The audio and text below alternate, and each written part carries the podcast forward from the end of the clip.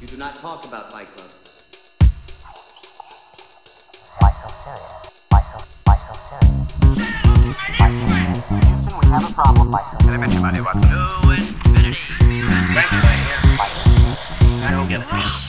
Fala, meus caríssimos ouvintes, eu sou o Lucas Toffoli. Eu sou o Vitor Bussolini e esse é mais um, mais outro episódio de Cinco, Cinco tem podcast. É, cada vez a gente tá aí, ó, criando é, novas, abertura ao vivo. novas semi-vinhetas. e agora eu quero saber, será que você adivinhou o, o filme que eu falei no finalzinho do episódio passado? Eu não vou saber nunca, porque você não vai ter falado e agora que você tá ouvindo esse episódio, você já viu a capinha e você já sabe qual é o filme.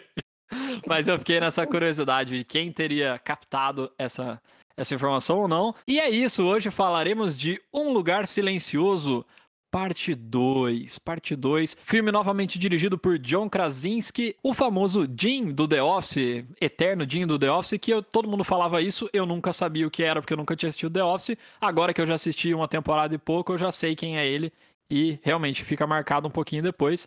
Apesar que ele não tem nada a ver, né? O cara ficou barbudaço, ficou badass. Lá ele era meio chongolão, né? Ele é engraçado, mas ele é meio bobão.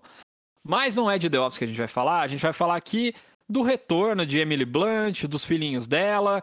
E também da aquisição dessa adição incrível de quem? O famoso Cillian Murphy. O tal, o tal do, do, do Peaky Blinder, né, mano? O brabo, o mito. O brabo, o cara da origem, que os caras querem implementar a ideia na cabeça dele. O espantalho da trilogia do Nolan. É, Esse cara aí, se a gente quiser fazer um episódio só falando desse cara, vai 20 minutos só falando dos filmes que ele fez.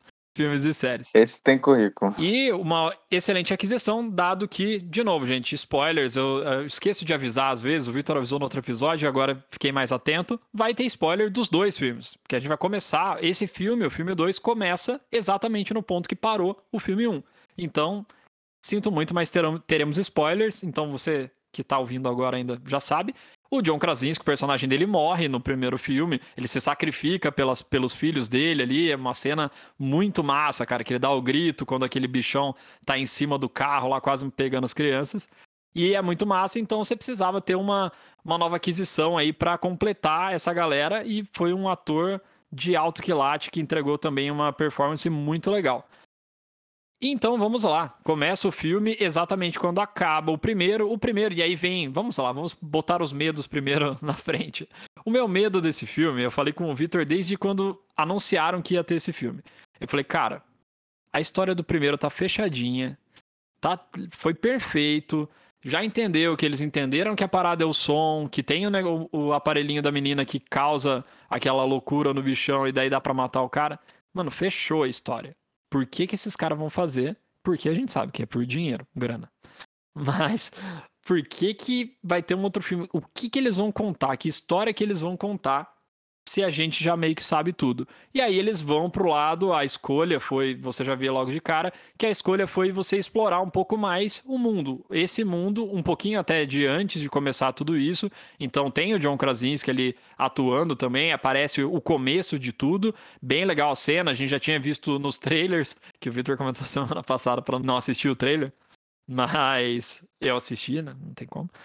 E já, a gente já tinha visto parte dessas cenas, o que era muito animador, porque mostrava que ia manter a mesma pegada. E depois disso, aí você vai expandir esse mundo. Eles saem da onde eles estavam, né? Eles precisam ainda achar alguém. Ela tá com um bebê novinho, ainda ele tem que usar o oxigênio ali pra conseguir ficar na caixa quando ele chora. Então não dá só pra, tipo, descobrir, vão ficar parados aqui em casa. Eles começam a desbravar o mundo até eles encontrarem o personagem do Cillian Murphy, que já, tá, já tinha sido introduzido ali. Quem estava um pouquinho mais atento e já conhece o ator, já viu que ele foi introduzido naquele recap do que aconteceu antes do mundo chegar naquela, naquela situação. É, acho que tanto nesse, nesse começo, né, que é o dia 1, quanto em todo o resto do filme, tanto no primeiro quanto no segundo, um ponto positivo muito forte é como eles conseguem construir a tensão né, das coisas. É, lembro uma cena muito marcante do primeiro, que é quando a Emily Blunt é, tem filho e ela pisa no, no prego né, da escada. É um negócio simples, assim, se você for pensar. Dentro de um filme de é, pós-apocalíptico, quase, né? Utópico, com um monstro que destruiu a nossa sociedade. eles conseguem construir tensão com, uma, com coisas bem simples, assim, né? Coisas do dia a dia. E a gente consegue sentir empatia e se relacionar muito bem com essas coisas. A gente sabe que é imprevisível a hora que um bebê vai chorar, então a gente consegue entender o quanto ele precisa estar naquela caixa, quanto vale aquele oxigênio e tal. Então acho que isso é um, um ponto bem positivo do filme, diferente de outros é, de outros filmes de monstro utópicos assim que são simplesmente ah, como que a gente vai matar essa, esse, essa porra desse bicho e hum, procurar bazuca e coisas assim, sabe? Então eu acho que eles conseguem é, fazer um filme de monstro que os monstros ficam em segundo plano praticamente assim. Eu acho isso um ponto que do um era muito bom e conseguiu passar pro dois ainda assim muito bom. Eu concordo. O primeiro filme, lógico que ele vai ter o mistério, que você não sabe exatamente de tudo ainda. Então, você já sabe que é o som, porque fica, aparece escrito, é o som, aparecendo nas notícias, assim. Mas o primeiro, tudo é tenso, né? Você não sabe o que vai acontecer em nenhum momento, e você tá com aquela tensão, com aquele silêncio o tempo inteiro, eles quase não falam, eles quase não falam nada em nenhum momento, assim, é sempre quando tá perto da água e fala muito baixinho. Então, ao mesmo tempo, eles conseguem, como o Victor comentou, eu concordo, eles trazem toda a atmosfera do primeiro filme, tanto com os efeitos sonoros, cara, que são, a gente brinca, ah, o lugar é silencioso e a trilha é foda. Cara, a trilha é foda, a trilha é a alma do filme. E de novo eles conseguem fazer isso com os efeitos sonoros, com a supressão do som. Aí você vai sendo. Você vai. É um, uma experiência super imersiva ali. Você vai criando essa tensão, você fica tenso. Eu, quando eu percebi, eu tava apertando a mão ou mordendo assim os dentes, sabe? Porque você vai ficando tenso com a situação. E eu gostei muito de que ele, ele, conseguiu fazer a mesma estrutura de filme, então o mesmo ambiente e também a mesma estrutura do filme, porque ele aparece ali começa, eles, eles vão começar uma nova jornada que vai ser um pouco diferente, e aí tem os bichões, e aí tem umas horas ali que eles quase são pegos e não são, mas ele não fica galhofa, não fica uma parada clichêzona. Eles conseguem fazer de novo, transportar toda aquela atmosfera pro filme 2. Isso é uma das coisas que eu mais gostei do filme, que é realmente eles conseguiram fazer uma continuação do filme que a princípio parecia fechadinho. E nesse ponto, cara, eu achei muito legal, isso já tinha também no primeiro filme, mas que é, é um pouco da direção e um pouco da edição também, que é a fluidez de transição entre as cenas. Em alguns momentos a gente acompanha três núcleos de personagens. Tem um momento ali que a gente acompanha o Cillian Murphy com a filha lá que é muda, não lembro o nome da atriz.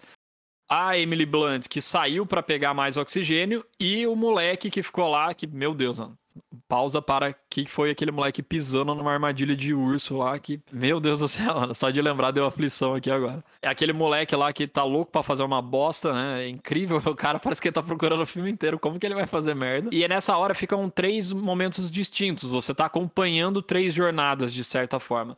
E a transição entre isso, cara, é muito legal a hora que você vai vendo, e aí começa a pegar fogo lá perto dos barcos onde o Cillian Murphy tá com a menina, e a Emily Blunt dá o tiro no, no gás ali para pegar fogo no mesmo lugar também, a chuva. Ele, ele faz, é muito criativo o jeito que é escolhido as transições do, do filme. Eu achei que tem vários momentos, esses foram que mais marcou, assim, que eu lembro de cara, mas se você reparar, tem vários momentos, várias transições de cenas que são muito bem fluidas e muito bem sincronizadas com o que está acontecendo. Tanto na questão de ação que está acontecendo, quanto do sentimento também. Então eu acho que isso, cara, isso te dá uma imersão a mais no filme e te leva no filme de um jeito que você nem vê a hora passar, porque você tá, cara, você foi envolvido nessa história, você tá vendo, acompanhando tudo e tá com essa ansiedade também de ter a mesma, a mesma apreensão do primeiro filme, que é, e aí, vai dar certo? Eles vão conseguir? Vai mais alguém morrer? Não sei. É meio tenso. E, e, eles criam um pouco do mistério, né? O, o Cillian Murphy fala, as pessoas que sobraram não valem a pena salvar e tal. E ele cria um pouco desse mistério também, mas eu já entro um pouco nisso. Vamos, vamos ouvir mais do Victor Bussolini aqui. Senão eu vou entrar em outro ponto. Concordo com você, mano. O som é o, o, o ponto mais forte do filme, positivo. É, todo filme deveria ser assim, na verdade, né? Porque a imagem e o som andam andam lado a lado no cinema mas a gente tende a prestar mais atenção na, na, na imagem. O som fica mais para o nosso subconsciente. E nesse ele, o som, mesmo sendo silêncio, é, é como que eu posso dizer assim? É muito alto, né, mano? Até o silêncio é alto nesse filme. É, eu gostaria que, que eles tivessem explorado mais ainda, talvez um filme em, mais silencioso ainda que isso, assim, uma coisa mais experimental, mas tudo bem, eu entendo que é um filme que, que é mais comercial, né? Um filme maior. Então talvez talvez em outro universo a gente assistiria um filme desse praticamente sem som, assim, seria bem uma experiência bem bem marcante. Eu acho que também o fato de a gente não ter visto. Eu vi o primeiro no cinema e o segundo em casa. Não sei como que você assistiu, se foi assim também. Sim, também. A maior tristeza é que eu já sabia que isso ia impactar a minha experiência. Tinha certeza. Faz total diferença, né, velho? Porque você até pode ter uma das melhores TVs do mundo, gigante, com a imagem muito boa, mas o som do cinema é muito diferente. É muito, né? E ele é, e o jeito que fica disposto o som no cinema também, ele te dá mais imersão ainda. Então eu tinha certeza que, que era algo que ia perder. Então até na hora de analisar, assim, eu falei, cara, tem que levar em consideração isso, né? Porque não vai dar o mesmo impacto. Eu lembro o tanto de meme que tinha, que nesse filme a galera ficava com, com receio de pegar pipoca no saquinho, porque ia fazer muito barulho e tava um silêncio, assim, e você tava meio tenso. Fala, cara, não vou ser eu que vou, tipo, estragar essa parada, sabe?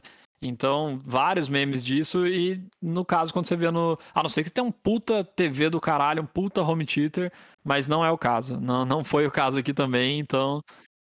Eu, eu torei o som da TV, mas não, não, dá mesmo, não dá na mesma. É, não é a mesma coisa. Mas é, é, é uma coisa legal de da gente prestar ten, mais atenção as próximas vezes que a gente for no cinema, né? Quando acabar a pandemia e tal. Como, é, como o som é tão importante quanto a imagem, né? Total, cara, total. Puxando no tema, é do, é do som, mas não falando mal do som, a trilha então perfeita. Um ponto que daí eu coloquei assim, ó, na minha avaliação, o outro filme tava ali cinco estrelas, esse perde uma meia ou uma estrela, fiquei na dúvida ali. Por quê, né? Daí entram os pontos aí que eu achei que que poderiam ter sido um pouquinho melhores. Mas aí também tem os poréns, que é o Victor já trouxe um, que é os caras falam muito nesse filme, né? É, e é difícil mesmo, se você pensar que o outro foi super é mais. Não era independente o filme, né? Mas foi com uma expectativa muito menor, não tinha nada, não tinha uma super divulgação ou muita grana envolvida. E você criou toda essa expectativa, criou todo o cenário e foi. Cara, estourou. O filme foi muito bem recebido por público e crítica. Quando vem o 2, já é porque deu muito certo. Então você já tá esperando que. Os estúdios estão esperando grana pra caralho de novo. Então ia ser muito experimental se ele realmente conseguisse trazer toda, toda a questão do silêncio exatamente como ele fez no primeiro. E aí eles acabam falando bastante, né? O Cillian Murphy fala pra caramba. Eu acho que até justificam bem ali, né? Ele fala com a mina que é muda e ele fala, puta, eu não sei fazer os gestos, né? Não, eu não sei falar. E aí também, ó, aí o que eu falo da, dos elementos que um diretor muito bom consegue colocar. Ele pergunta para ela como que é mergulhar, né? Como que é o dive na hora que ele começa lá na, no futebol e depois ele vai ter que usar isso lá com a situação e depois ele consegue conectar. Então ele justifica bem o porquê as pessoas falam tanto. E aí depois também as pessoas que estão lá na ilha, pô, os caras não precisam mais ficar fazendo isso, então eles falam mesmo. E aí eu acho que a justificativa do porquê eles falam é bom, é boa, mas acaba tirando um pouco da super característica que foi que marcou esse filme, o que fez o primeiro filme especificamente fazer um sucesso e ser um marco, né? A gente pode falar, eu acho que daqui vários, vários anos a gente ainda vai estar tá lembrando desse filme como um marco de, de uma inovação nos filmes de suspense e terror. Ele teve, ele tem essa, esse cacife. E, cara, esse, esse era um ponto que eu fiquei um pouco, um pouco assim, né? Tipo, putz, os caras falam, falam pra caramba. E aí o único ponto que que eu não gostei muito. Outros dois pontos, né? São, são, três pontos, mas que são mínimos, como eu falei, gostei muito do filme. Mas é muito rápido o Cillian Murphy encontrar a menina e depois encontrarem o barco. Tipo, é muito rápido, mano. Não, não, não dá. Eu acho que não dá essa sensação de.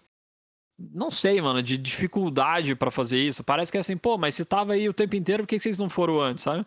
Dá, dá muito essa impressão. Para mim ficou muito essa impressão. Eu acho que poderia ter explorado um pouco mais, estendido um pouco mais essa parte. Eu acho que tinha tempo, até porque o filme foi super curto, então tinha um tempinho para explorar e criar um pouco mais de dificuldade para eles. E o outro ponto, cara, é que aí de novo a famosa expectativa, né? Talvez esse possa vir para minha conta. Que é o seguinte, no trailer aparece essa frase do personagem do Cillian Murphy falando: ah, as pessoas que sobraram não vale a pena salvar. Então ele dá a impressão de que ele vai super abordar essas pessoas, o que, que tem acontecido e ver vários povos diferentes, sei lá, eu, eu tava com uma expectativa meio que pra esse lado. E no fim também, do mesmo jeito que eu falei que é fácil achar o barco, é um pouco fácil, não um pouco fácil, é super rápido essa parte das pessoas que não valem a pena salvar. Eles aparecem ali, você vê que a galera tá tudo meio mendigão, tudo meio cabreiro, não se importa com as pessoas, né? Não dá para entender, pelo que eu entendi, na verdade, ficou subentendido que os caras iriam comer a menina, de comer, de cortar ela e comer. Me deu essa impressão, pelo menos. E, é, aí eu fiquei meio assim nisso. Falei, putz, cara, no final ele não, não explorou tanto mais, assim, do mundo, né? Não sei o quanto o quanto que dava para ter explorado mais, mas achei que ficou um pouco um pouco assim. É isso que eu falei. Eu acho que ficou. Eu tava com uma expectativa, talvez, que explorasse um pouco mais pra esse lado pelo, pelo trailer, e achei que ficou um pouco batido, assim. Então, fácil achar o barco e muito batido essa questão do ah, as pessoas que ficaram não vale a pena salvar e tal. É, mesmo tendo mais grana para fazer esse, ele tinha uma limitação, né? Eu acho que de tempo também.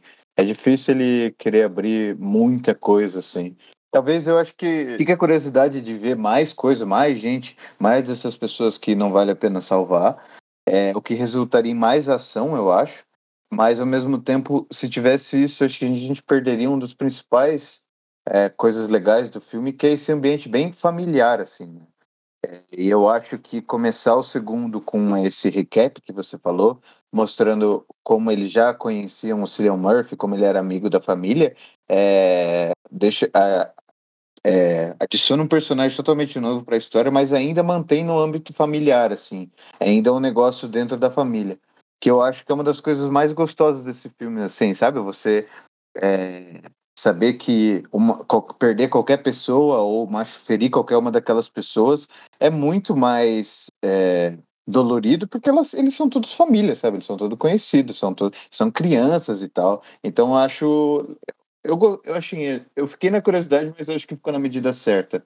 E esse ponto de familiar vem muito deles serem um casal, né? Da Emily Blunt e do John serem um casal. E, eu, se não me engano, eles têm, tiveram filhos perto do, do filme, então acho que vem, acho que ele criou muito nesse sentimento de família com ela. E é um negócio que estende não só neles, mas se você parar para pensar quando eles vão para a ilha, as pessoas que sobreviveram é uma coisa muito familiar também, né? Eles voltam a ser uma vila, que é um negócio, uma vila todo mundo se conhece. Então eu acho que é uma coisa, um sentimento de família que tá forte dentro do filme inteiro e eu acho que é muito positivo para para nossa experiência, sabe? Eu concordo, realmente, pensando por essa perspectiva de ser um filme familiar e ele continua isso, o personagem do Cillian também mostra a história da família dele, né, o que, o que foi acontecendo, né, que ele também é super traumatizado quanto a isso. E aí realmente faz sentido você manter mais contido o filme, né? Até, até na questão de explorar o mundo, explorar de forma mais contida, porque tudo é mais fechado mesmo, tudo é mais num círculo conhecido de famílias e amigos, assim, né? Então, Concordo, realmente. É um ponto que eu não tinha, não tinha olhado por essa perspectiva, mas agora que você falou, acho que faz sentido essa expansão ser uma expansão mais contida e ainda manter focado nesses aspectos que ele considerou principal e primordiais no primeiro filme e conseguiu manter no segundo também. E para fechar, então, toda essa história de Um Lugar Silencioso parte 2, fica uma dúvida no ar ali, será que vai ter parte 3? Porque do mesmo jeito que a estrutura foi parecida, também deixou margem para ter um terceiro filme. O primeiro eu nem achei que tinha deixado tanta margem, achei que ele só tinha feito um mesmo, mas Hollywood e, e, os, e as grandes, os grandes estúdios gostam de dinheiro, então obviamente teve o segundo. Mas ele deixa uma possibilidade para ter o terceiro, porque vamos dizer assim que nem todos se salvaram 100% até o momento, né? Então, e aí, só que aí gera algumas preocupações. Fala aí, Vitor, você primeiro. O que foi a sua preocupação que eu percebi que foi a mesma que a minha depois. Cara, eu acho que é, vem desse negócio familiar que eu tava falando. Eu acho que vai ficar muito só na ação, né? Porque se você for pensar no que aconteceria no mundo, o que eles têm que fazer agora é transmitir essa informação de como é, conseguir acabar com essa proteção dos monstros para destruir eles. Então, eu acho que daí para frente seria o quê? Eles passariam por uma época de praticamente uma guerra assim com os monstros, né? É, passando essa informação para frente, procurando mais pessoas que valeriam apenas a ser, ser salvas e tal, e depois ficar destruindo monstros até tentar ganhar o mundo de volta, né? Para eles. Então eu acho que não seria não, não seria interessante assim, é ficar um filme muito Guerra Mundial Z, assim, que é só tiro para todo lado, um monte de bicho para matar e não sei o quê, e perderia esse núcleo familiar, assim, né? Porque com certeza, se for pensar, a personagem da Emily Blunt não vai querer ser, sair matando monstros por aí, né? Eles já tiveram, a família deles já teve a dose de ação para mais de uma vida, então eu acho que elas vão querer ficar no lugar mais, criar os filhos dela no lugar mais seguro possível. Então eu acho que é, conhecendo o pouco que eu conheço do, do, do John, de ver a entrevista deles, é, principalmente desses filmes e outras coisas assim, eu acho que ele não arriscaria fazer um terceiro, não. O que, que você acha? É, cara, eu também tenho a mesma percepção. Porque assim, beleza, ele fica com um, um ar esperançoso no final do filme, então é mesmo, o mesmo jeito que dá essa, esse final esperançoso, acontece no parte 2. E o molequinho lá, o filho, ele ouve que a menina chegou lá no, no depois do, do rio lá. Né? Ele consegue sacar isso porque ela fala, ó, quando eu chegar lá, você vai ouvir o, o negocinho lá pitando e você vai saber que eu cheguei. Então, assim, o que, que você ia explorar, cara? Então, um ponto que eu já, já falei que eles já tiveram que explorar mais nesse filme foi a fala, né? Ter muita fala. Cara, se você abrir mais, se você ficar mostrando a galera tipo de lá indo buscar ou tentando guiar a Emily Blunt, o filho dela. Tipo, cara, você vai, vai ter mais falação ainda, então vai perder mais ainda da característica do primeiro, que já foi mantida com sucesso, mas super difícil de ser mantida. Aí, além disso, o, o som, a gente fala pra caramba do som. Será que eles iam, eles iam conseguir de novo, pela terceira vez, ter esses momentos tensos, criar essa tensão, sem ser repetitivo, sem ser mais do mesmo?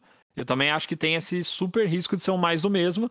E o último risco ainda, que é o que você falou agora, que é, cara, você tira porrada de bomba. Ah, eu vou acompanhar então a mãe e o filho que ficaram para lá, eu vou acompanhar eles até eles chegarem no mesmo lugar que os outros estão. E vai sair um monte de bichão, e vai ter tensão, e vai ter hora que vai parecer que eles vão morrer. Sabe, é, acho que é tanto a chance de virar um puta filme de ação ordinário, assim como qualquer outro, quanto de você estragar todo esse clima familiar e todo esse ambiente de tensão que você conseguiu criar nos dois primeiros. Então, minha percepção vai 100% em linha com a sua, e eu também acho que o John Krasinski não vai querer fazer a história, porque eu já tive a impressão de que ele tinha feito a primeira história no filme 1 e que ele era um filme único.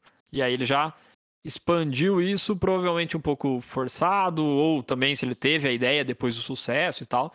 Mas não acho que, que valeria a pena e não acho também que ele vai querer fazer isso. Mas vamos ver, né? Quem sabe. O primeiro também eu não esperava nada que fosse ter o segundo e do nada avisaram que teria. Mas eu acho que realmente eles vão encerrar bem essa história se eles pararem nesse.